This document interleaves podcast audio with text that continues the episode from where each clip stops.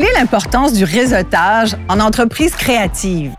Comment le maillage peut-il contribuer au développement de l'entreprise? Pourquoi faire appel à des expertises variées externes? Dans cet épisode de Libre-Échange, on discute de l'importance d'ouvrir son réseau à un mélange de talent et d'expertise stratégique. Sur le terrain, François Houd, chef des finances et coactionnaire de Squeeze Studio Animation, Marc Villeneuve, vice-président développement et rayonnement des affaires chez Desjardins, et Joanne Brunet, professeur titulaire de marketing à HEC Montréal. Je m'appelle Isabelle Maréchal. Bienvenue à Libre-Échange.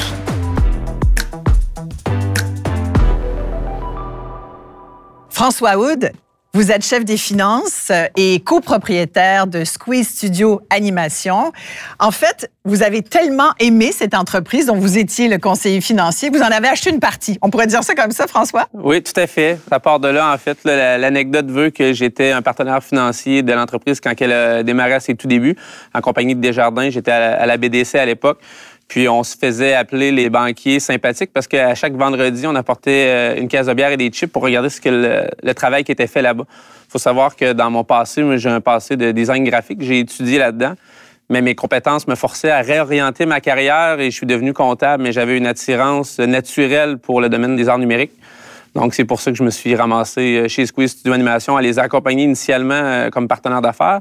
Mais avec la croissance forte qu'ils ont vécue dans les deux premières années, je me suis joint à eux pour m'occuper de tout ce qui était comptabilité, administration, légal, opération, etc. Donc, il y a eu un fit incroyable dès le départ avec les deux créatifs. Oui, exactement. Avec Denis et Patrick qui avaient fondé le studio, devaient se faire aider pour s'assurer d'avoir les, fonds propres suffisants pour faire grandir l'entreprise, aller chercher le, côté plus administratif aussi de cette boîte-là. On va parler de, de, cette expansion, cette croissance incroyable que vous avez vécue, mais il y a toujours l'impulsion de départ, hein, l'espèce d'idée géniale qui fait qu'on part en affaires, qu'on se lance dans, un, dans une grande aventure comme celle-là. Quel a été ce flash génial? L'entreprise s'est bâtie sur trois piliers soit le, service à des donneurs d'ordre de très grande qualité, la création d'une école privée pour former les gens à aller plus loin, mais la euh, le développement de création originale propre pour propulser euh, le tout à l'international. C'est ce qui est arrivé avec Craqué, notre première télésérie euh, qu'on a faite en 2014 jusqu'en 2016, puis qui est maintenant exportée dans plus de 210 territoires, plus de 6 millions de vues sur les médias sociaux. Donc, un, beau premier succès, on en est bien fiers euh, humblement. La croissance de Squeeze Studio Animation a été impressionnante. Vous êtes passé en 10 ans de 8 employés à, 220. Euh, explosion du chiffre d'affaires. Comment on trouve des partenaires majeurs qui viennent nous appuyer dans cette croissance-là?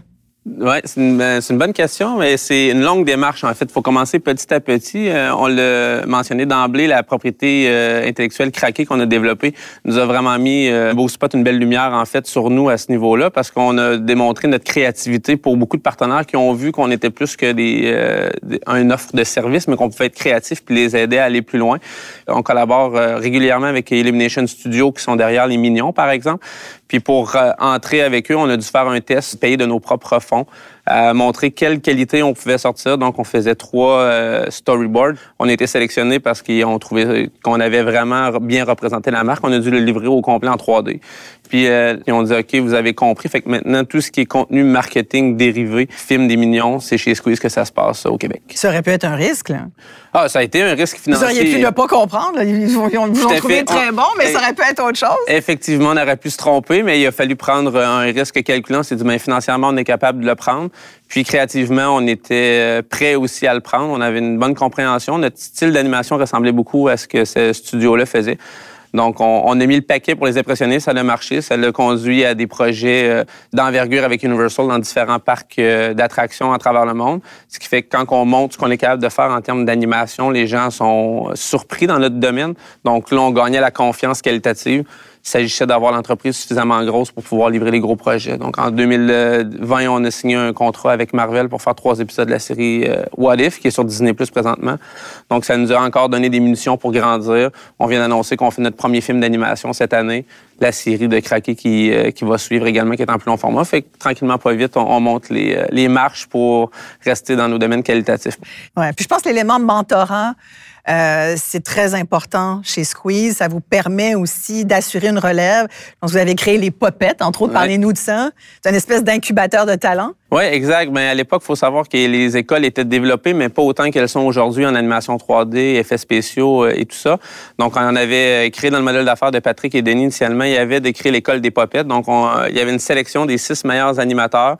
Ils appliquaient. C'était complètement privé, donc ils devaient payer pour avoir un bootcamp formé par les meilleurs animateurs de Squeeze pour faire trois, trois projets spécifiques où ils étaient mentorés de manière régulière, ben, de manière journalière, en fait, pour finir leur projet.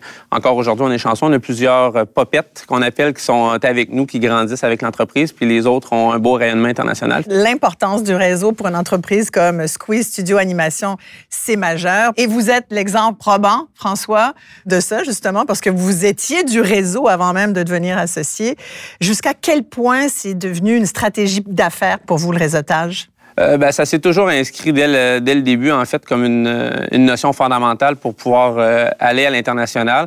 Ça commence tout d'abord par les gens de qualité. On visait, nous, une niche de qualité d'animation très poussée, donc d'aller chercher les meilleurs animateurs, attirer nécessairement dans leur réseau d'autres animateurs avec lesquels ils avaient collaboré, de pouvoir mettre ensuite des mêmes choses au niveau de technologie. Hein. On est dans les arts numériques, mais nécessitant des technologies.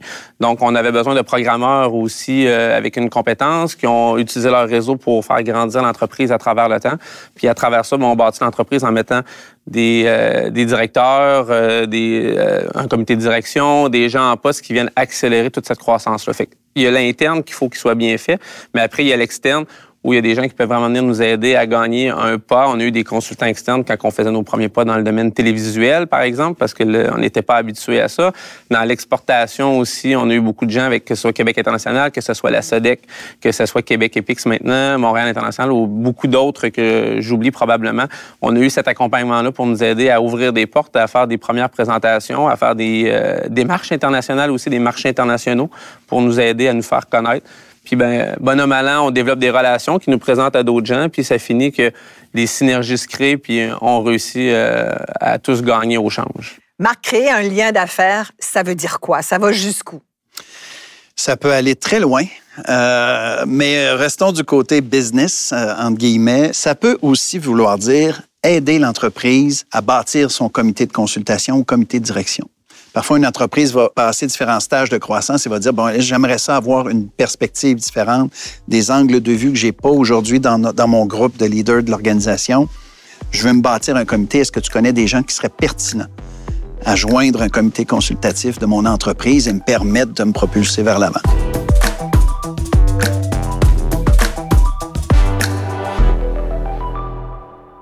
Marc Villeneuve, vous êtes vice-président développement et rayonnement des affaires chez Desjardins. On a parlé de l'importance du réseautage, ce que vous appelez, vous, l'art du maillage. Et j'aime beaucoup parce que vous dites, c'est beaucoup plus que s'échanger une fiche contact. C'est ah, quoi, en fait. réseauter? En fait, réseauter, c'est se donner des outils, des moyens de plus. Euh, souvent, dans notre approche avec nos, nos membres et clients, comme Squeeze, comme François, c'est au-delà de dire je te connais, tu me connais, c'est qu'est-ce que je peux faire pour t'aider? Comment on peut mailler d'autres gens dans nos écosystèmes communs? Donc, c'est vraiment au-delà d'une fiche contact échangée lors d'un 5 à 7 quelconque ou d'une soirée. Fait que ça marche comment?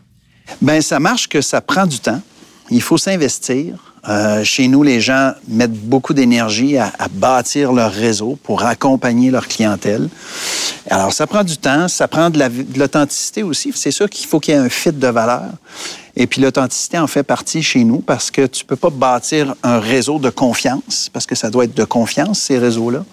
Donc, euh, ça, c'est l'autre élément. Et, le troisième élément, mais non le moindre, c'est comment on se place dans la peau de nos membres et clients pour saisir et même essayer de voir avant eux ce dont ils ont besoin, à qui ils pourraient parler pour les aider à se propulser. Quand on a parlé de maillage, vous m'avez tout de suite dit c'est un art. On dit que c'est l'art du maillage. Oui. Euh, comment vous le décririez alors cet art? Je dirais que ça prend beaucoup de doigté, beaucoup de diplomatie et, beaucoup d'humilité. Parce que quand c'est le fun, ben on se voit. Bonjour François, euh, t'es rendu où? Ah, là, je suis en pleine croissance. Parfait. As-tu pensé à ça? Je pourrais peut-être te faire rencontrer quelqu'un. Ça, c'est la partie agréable. L'art du maillage, c'est aussi d'être là s'il arrive un pépin à l'entreprise. Et de se dire les vraies affaires. Se dire les vraies affaires en toute transparence, avec authenticité et avoir les coudes ensemble, se tenir les coudes serrés pour passer à travers. Ça va dans d'autres catégories aussi. Oui, il y a le volet financier dans les relations d'affaires qu'on a, mais ça peut être une entreprise. Moi, j'en ai, j'ai été témoin de plusieurs au début de la pandémie. OK, comment on gère ça, le télétravail? Avez-vous un code de télétravail? Euh, y a-t-il des éléments que tu vois chez toi que je devrais regarder dans notre organisation chez nous? sais? Parce que c'est sûr qu'à 57 000 employés, bien, on a quand même des ressources. Hein. peu importe le, sujet, on a beaucoup de ressources. Alors, parfois, on met à profit pour des clients, des membres, les ressources qu'on a, que ce soit en ressources humaines ou que ce soit en d'autres. Mais on va aller au-delà de regarder l'aspect financier de l'entreprise. Ah, tu cherches des locaux. Attends, j'ai un client qui a des bâtisses, puis il y a de l'espace disponible. Je te mets en contact avec lui. Donc, on agrandit l'écosystème entrepreneurial. Est-ce que ça va jusqu'à euh, mailler, lier des, jeunes pousses, par exemple, à des entreprises plus oui. établies? Et ça, on fait souvent ça et on cherche à le créer le plus possible. D'abord, Desjardins, on est impliqué dans à peu près tous les incubateurs au Québec euh, pour aider justement la relève entrepreneuriale, la jeunesse. C'est une de nos euh, clientèles cibles, évidemment. Et ces jeunes pousses-là, appelons-les comme ça, ben oui, ont une idée géniale, mais comment je développe l'Europe, comment je développe mon marché euh, international? Ou, comment je, j'optimise ma production, si c'est dans le manufacturier, c'est sûr qu'ils ont besoin d'avoir d'entendre du vécu d'entrepreneurs qui ont un petit peu plus de bagages de fait. Alors, on, fait beaucoup ça, on force beaucoup ça, de dire, je peux t'introduire à telle personne de telle entreprise, ils, sont passés par où tu passes en ce moment avec ton entreprise, ça serait peut-être bon que tu aies un échange avec. Je pense, parce que comme je le disais tantôt, on essaie de se mettre dans la peau de l'entrepreneur, je pense qu'il y a un fit de valeur entre vous deux, ça pourrait être intéressant. Et c'est ce que vous me disiez, François. On n'a pas le choix, nous aussi, de se tourner vers des gens qui l'ont déjà fait. Oui, effectivement, avec la vitesse à laquelle les entreprises grandissent, souvent, on veut essayer d'éviter des erreurs que d'autres ont pu faire. Puis on ne sait pas par quel bout la, prendre, cette, euh, cette croissance-là, puis ces défis-là qui s'en viennent. Fait qu'on on réinvente pas la roue. Hein. Il y a des entreprises qui sont passées par là avant nous. Fait que quand on peut bénéficier de ces conseils d'experts-là, ben on, s'aide beaucoup à grandir plus vite plutôt que de refaire la même erreur puis de vivre les mêmes problématiques. Fait que le réseautage, c'est aussi un partage de connaissances et d'expériences. Tout à fait. Beaucoup, beaucoup. Et c'est aussi quelque chose qui va toucher la communauté entrepreneuriale au complet. C'est une chose de mailler deux entrepreneurs ou deux entreprises ensemble pour adresser une situation, mais ça en est une autre de créer une dynamique de partage et d'échange comme ça à travers toute notre communauté d'affaires au Québec et ailleurs dans le monde, évidemment. Il y a quelque chose de très enrichissant, très nourrissant dans ça.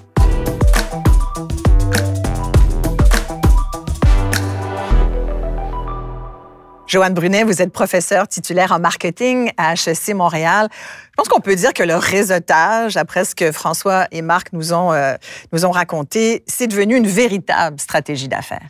Bien, François nous a bien démontré que dès le départ, dans son entreprise, il a créé un écosystème. Parce qu'il a créé un écosystème d'une école qu'il a créé pour s'assurer une certaine main-d'œuvre, un écosystème de, de, bons employés qui pouvaient aussi eux-mêmes œuvrer dans leur propre écosystème. Et puis, euh, il s'est joint à des institutions pour l'aider euh, à ce niveau-là. Mais en fait, son écosystème, il va plus loin que ça parce qu'il va aussi au niveau de ses clients l'ensemble des clients, puis je t'écoutais quand tu es allé chercher Marvel, ça, c'est aussi cet écosystème-là. Donc, dans la stratégie de l'entreprise, c'est à tous les niveaux, c'est toutes les parties prenantes. On, on parle même du conseil d'administration ou du euh, comité aviseur. Alors, on le voit, l'écosystème, il est partout. Écosystème qui est, dans le fond, l'environnement entrepreneurial. Oui. Dans son euh, ensemble. Dans son ensemble, avec tous les joueurs, les acteurs. Quelles sont les, particularités, Joanne, vous diriez, du réseautage euh, dans les entreprises créatives et culturelles? Mais en fait, euh, moi, je pense qu'il y a des défis très importants parce que c'est évident qu'il y a une qualité de main-d'œuvre Hein, qu'ils doivent avoir. Et j'imagine qu'il y a beaucoup de concurrence. Et euh, pour moi, ça, ça doit être un défi très important de s'assurer qu'on attire ces talents-là, mais non seulement ça, qu'on les garde, qu'on les conserve. Ça montre aussi à quel point on tient à nos employés, puis à quel point, à quel point on s'en sert bien. Comment on développe des alliances stratégiques à l'international? Le, le, cas de Squeeze Studio Animation, ses positions à l'international, la nécessité d'avoir des partenaires commerciaux stratégiques. Comment on fait ça? Ça, là, ça demande beaucoup d'énergie parce que l'idée derrière ça, c'est de développer les bons partenariats. Mm. On peut pas être partenaire, c'est pas à chaque fois que quelqu'un nous appelle mm. d'Europe et puis là, on est tout excité, puis on, on part et puis on s'en va faire une entente. Alors, il faut voir s'il y a un fit, s'il y a cohérence entre nos ambitions, entre nos valeurs et les clients potentiels. Alors, quand on est euh, une jeune entreprise, c'est de pas trop devenir excité lorsqu'on a un appel. et là qu'on part notre petite valise, puis qu'on s'en va, puis on dit, oh, on s'en va faire l'international. Ça, là, c'est bien dangereux. je vois rire, puis je suis certaine que vous avez plein d'exemples. J'allais dire, ajouter une petite couche de méfiance un petit peu avant de répondre au téléphone, à l'appel. Oui, tout à fait. Et, et c'est là que la notion d'écosystème prend toute sa force. Ouais. Parce que il y a des discussions avec une entreprise pour aller à l'international. Ah oui, un gros joueur de l'international m'a appelé. J'ai hâte, je suis excité. Attends un petit peu, si tu permets, on va essayer de trouver un chemin pour valider un peu c'est qui cette entreprise-là, avec qui ils font affaire? Peut-être que déjà dans dans le grand bassin de, de, contact qu'on a, on est capable d'aller valider certaines choses avant de procéder. Ça t'est arrivé déjà, François, d'être comme vraiment excité avec ta petite valise? Ah oui, bien, régulièrement. Puis euh, ce qui m'amenait euh, en réfléchissant aux propos qui étaient échangés présentement, c'est à quelque part, ce qui a fait le succès de Squeeze, euh, humblement parlant, c'est qu'on était euh, trois euh, toujours à prendre des décisions, puis quand un de nous trois le sentait pas, on, ralentissait. Fait que des fois, il y avait des points de vue économiques que je poussais, des fois, il y avait des points de vue créatifs que Patrick poussait, des fois, il y avait des points de vue structurels et organisationnels que Denis poussait, qui faisaient en sorte qu'on disait, hey, c'est beau sur papier, c'est intéressant, mais c'est pas un bon projet pour nous. Puis ça prenait ce courage managérial-là de dire non, parce que des fois, on, devient excité par dire on va faire un partenariat avec ce joueur-là qui est reconnu, puis ça va être nos premières lettres de noblesse. Mais la question que les gens oublient souvent, c'est à quel prix on va le faire? Puis l'autre chose que je vais ajouter à ça, mais c'est quand on choisit bien ses partenaires, une fois qu'on en a un, si vous en avez un en France, par exemple, bien, les gens se connaissent. Puis là, ça va devenir une carte de visite aussi. Vous allez lui dire, bien, vous savez, en France, on fait affaire avec telle, telle compagnie. Alors, voyez-vous comment cette partie de l'écosystème, à mes yeux, à moi, elle est très importante cette expression-là, écosystème, je nous écoute, puis je me dis, c'est comme si le message serait, on est toujours en train de mailler nos connaissances avec celles d'un autre, notre, expertise avec celle d'un autre, et puis pour l'entreprise, d'ouvrir ses horizons dans tous les aspects. Pas, là, je veux développer un marché, OK, à qui faudrait-je parler? Non, non c'est qui est dans mon entourage. Euh, dans l'écosystème. Dans l'écosystème, mais c'est vraiment pas compartimenter nos relations. J'ai pas un réseau de fournisseurs, un réseau de clients, un réseau euh, d'accompagnateurs comme les avocats, les banquiers, etc. J'ai tout ce beau monde-là qui peuvent m'aider un jour ou l'autre soit à développer un mhm, marché ou à grossir mon entreprise aussi. Et aujourd'hui, ça va tellement vite, on ne peut pas se permettre, euh, en technologie, entre autres, avec ce que vous avez comme instrument, on ne peut pas se permettre de prendre du retard. Mais c'est aussi vrai pour le développement et les relations. Mhm. On ne peut pas se permettre de prendre du retard. Dans votre entreprise, dans les entreprises culturelles, créatives, c'est le nerf de la guerre. Il faut toujours avoir une nouvelle idée, un, un nouveau flash. Euh, comment ça se vit au quotidien? Comment on y arrive? Pour notre cas à nous, ça s'est vraiment euh, véhiculé de l'intérieur parce que le désir fondamental, puis dans les valeurs de l'entreprise, il y avait la capacité de réfléchir en dehors de la boîte puis d'innover. C'est important pour nous. Euh, on est dans un domaine où la technologie est très liée aux, aux arts numériques. Et puis, si on n'embrasse pas ces changements technologiques-là, ben, on finit par être un dinosaure qui est dépassé. Donc, il faut apprendre à travailler avec les nouvelles technologies puis à penser un petit peu à l'avant. En fait, euh, les milieux créatifs ont besoin d'oxygène, ont besoin d'ouverture. Sinon, on, si on est trop renfermé sur soi-même, ben, on fait juste continuer à reproduire ce qu'on fait déjà. Et puis là, il y en a d'autres qui s'en viennent, puis qui viennent nous, euh, nous dépasser. Et qui peuvent être meilleurs que nous. Et qui peuvent être meilleurs que nous. Alors, il faut qu'on surveille tout ça. Je dirais, pour pas devenir un dinosaure, j'oserais proposer de maximiser son temps avec son écosystème, pour deux raisons. La première raison, peu importe le, secteur d'activité de l'entreprise, cette entreprise-là, il y a des éléments, que ce soit le transport, la production, la comptabilité, peu importe, où les entrepreneurs sont moins familiers. Alors, aller chercher l'expertise variée qu'on n'a pas à l'interne, ça peut nous aider pour nous dégager du temps et donc faire place à une ouverture d'esprit, à la recherche un peu plus poussée, à de la vigie, la compétition ou peu importe, à faire de la place pour l'inspiration. Et ça, c'est vrai pour les entreprises en création. Mais je vous dirais, c'est aussi vrai Ah, chez les manufacturiers. Tout à fait. C'est aussi vrai dans des entreprises de services. Mm. Et l'autre point, je l'ai dit rapidement tantôt, mais comme entrepreneur, s'il n'y a personne qui te pose de questions, s'il n'y a personne qui challenge tes décisions d'affaires ou tes réflexions stratégiques, effectivement, à un moment donné, on va tourner dans le même bassin. Là. Oui, François? Je pense que d'abord et avant tout, ça passe par une- un besoin fondamental d'être curieux, de vouloir en apprendre plus, puis de se poser des questions. C'est d'accepter que le travail qu'on fait aujourd'hui sera peut-être pas le travail qu'on fait demain. Comment il faut que ça évolue? Il faut s'intéresser à ce que les autres font pour créer des synergies au, au sein même de l'entreprise, mais également avec les autres partenaires. Fait que c'est de cette façon-là qu'on réussit, euh, dans mon livre, vraiment à pas rester nécessairement dinosaure puis aller euh, au-devant. Ça prend une veille stratégique régulière, une lecture, une curiosité sur les marchés euh, directs de l'entreprise, mais sur les autres aussi pour voir qu'est-ce qui se fait ailleurs. Puis par la suite, ben, s'intéresser euh, à ce que les autres font aussi pour avoir un désir d'amélioration de leur quotidien. Donc, en conclusion, faut toujours rester les antennes Ouais. allumées et tendre la main vers l'externe, finalement. Tout à fait. Libre-échange est une présentation de Desjardins Entreprises. Je m'appelle Isabelle Maréchal. Je me suis entretenue avec François Houd, chef des finances et co-actionnaire chez Squeeze Studio Animation. Marc Villeneuve, vice-président développement et rayonnement des affaires chez Desjardins. Et Joanne Brunet, professeur titulaire de marketing à HEC Montréal.